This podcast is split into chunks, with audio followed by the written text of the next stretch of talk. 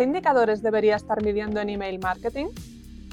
Entender la información que nos ofrecen las estadísticas es de vital importancia para poder valorar el éxito o fracaso de una campaña.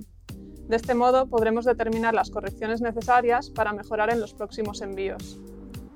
Aunque las primeras horas son las que marcan el resultado de un envío, es recomendable esperar al menos 72 horas para sacar conclusiones.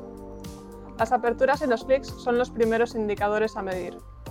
Un porcentaje de aperturas alto indica que hemos captado la atención del usuario, pero si esta métrica o el porcentaje de clics son bajos, tendremos que replantearnos el contenido y la estructura de nuestra newsletter. Los hard bounces, las bajas y las quejas por spam son métricas que nos cuentan lo sana que está nuestra lista de suscriptores. Un número elevado de hard bounces puede perjudicar gravemente nuestra entregabilidad. Por su parte, muchas bajas o quejas por spam son indicadores de contenido poco interesante o falta de consentimiento del suscriptor.